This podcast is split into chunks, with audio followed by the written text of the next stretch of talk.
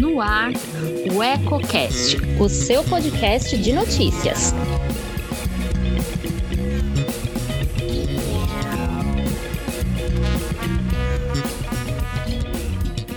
Olá, eu sou Elton Laude e começa agora mais um Politicando, que toda semana traz alguns pontos e contrapontos do meio político. Quer saber o que está dando que falar nos bastidores? Fique comigo. E antes de começar, clique aqui embaixo e inscreva-se. Isso ajuda muito a fortalecer nosso canal e nos motiva cada vez mais a produzir conteúdo relevante, sempre com seriedade e profissionalismo. O programa de hoje vai falar da corrida eleitoral, que só começa no ano que vem, mas já tem movimentado bastante os bastidores da política em todas as esferas. Assunto é o que não falta, mas por enquanto vamos nos limitar ao cenário local, e já tem alguns nomes surgindo como possíveis concorrentes a uma vaga na Assembleia Legislativa do Estado de São Paulo. Tecnicamente afastado da política desde maio de 2019, quando decidiu renunciar ao cargo de vereador na Câmara Municipal de Lençóis Paulista, para se dedicar exclusivamente ao direito, o advogado Ailton Tipó Laurindo, atualmente filiado ao Podemos, novamente tem seu nome cotado para concorrer a uma vaga de deputado estadual, que seria sua terceira investida. Com sete mandatos de vereador e uma disputa para prefeito no currículo, Tipó já tentou duas vezes ascender ao legislativo estadual. No entanto, em ambas as oportunidades conseguiu boas votações, mas acabou ficando apenas como suplente. Na primeira vez, em 2006, quando concorreu pelo PV, conquistou 24.084 votos, sendo 17.814 em Lençóis Paulista e 6.270 nas demais cidades. Nas últimas eleições majoritárias, realizadas em 2018, com uma candidatura amplamente divulgada e campanha incisiva abrangendo boa parte da região, o advogado conseguiu ampliar significativamente sua votação, mas obteve menos apoio do eleitorado local. Foram 15.339 votos em Lençóis Paulista e 11.582 nos demais colégios eleitorais, totalizando 26.921 votos.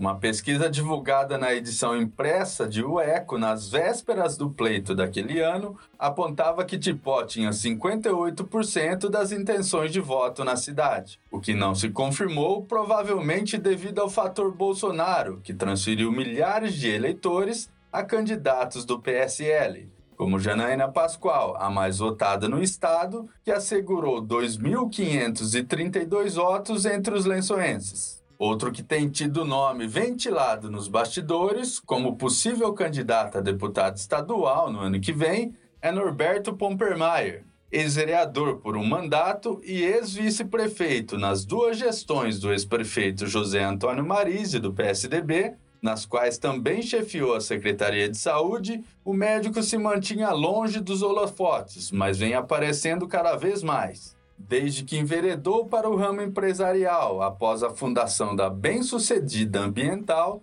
que atua na área de medicina e segurança do trabalho, Norberto tem rejeitado a possibilidade de concorrer a qualquer cargo eletivo, mas por conta da visibilidade que voltou a ter desde que assumiu a presidência do Comitê Local de Enfrentamento à Covid-19, pode ressurgir no circuito. Não há indícios muito claros apontando para isso, mas comenta-se que o médico tem estreitado contatos com importantes lideranças. Inclusive, na última sexta-feira, dia 16, acompanhou de perto a visita da deputada federal Carla Zambelli, do PSL, ao município. Mais do que isso, após os compromissos da agenda oficial, teria recebido a parlamentar em um jantar em sua residência. O contato com a deputada teria começado em março, depois do vazamento de um áudio em que o médico relatava o drama da falta de medicamentos do chamado kit intubação, indispensáveis para o tratamento de pacientes com quadros graves de Covid-19. O tal áudio, que circulou por todo o país, teria chegado ao conhecimento da parlamentar, que desde então estaria mantendo proximidade. Para uma fonte, Norberto, que é filiado ao Cidadania, pode estar sendo assediado pela legenda da deputada, que deve ter uma grande debandada na próxima janela de transferência partidária e por isso vem captando novas filiações visando as eleições. Tudo ainda se resume ao campo dos falatórios, mas na política não se pode descartar nenhuma possibilidade. Quem já está no PSL e inclusive tem se mostrado publicamente aberto à ideia de concorrer a uma vaga na Lesp é o vice-prefeito Manuel dos Santos Silva, o Manezinho. A possibilidade ganha força, principalmente em razão de declarações já dadas pelo prefeito Anderson Prado de Lima, do DEM, outro nome cotado, que garante que permanece no cargo até o fim de sua gestão. Diferentemente dos demais, Manezinho tem nas mãos um gigantesco trunfo chamado Rodovia Osni Mateus, com a aguardada pavimentação do trecho de cerca de 50 quilômetros entre Lençóis Paulista e Águas de Santa Bárbara, liberada pelo governador João Dória, do PSDB. Durante sua recente passagem pela região, ele desponta como um forte candidato em razão da conquista.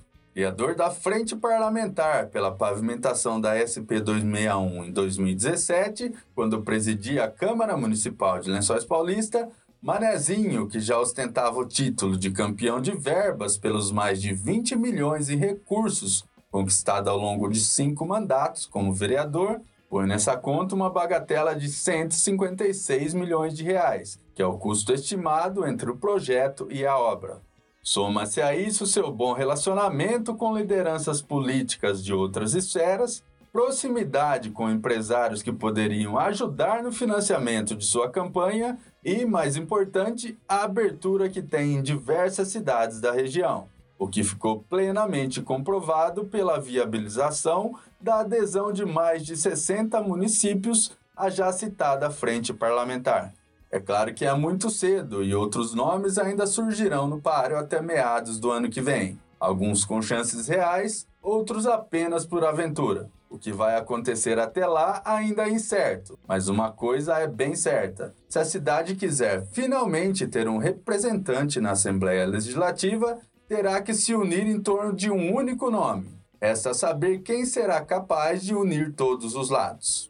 Por hoje eu fico por aqui. Continue ligado em nossas plataformas digitais e antes de sair, deixe seu like, comente o que achou e compartilhe com os amigos. Ainda não é inscrito em nosso canal? Clique aqui embaixo e também não se esqueça de ativar as notificações para ser informado sobre novas publicações. Até a próxima, um abraço.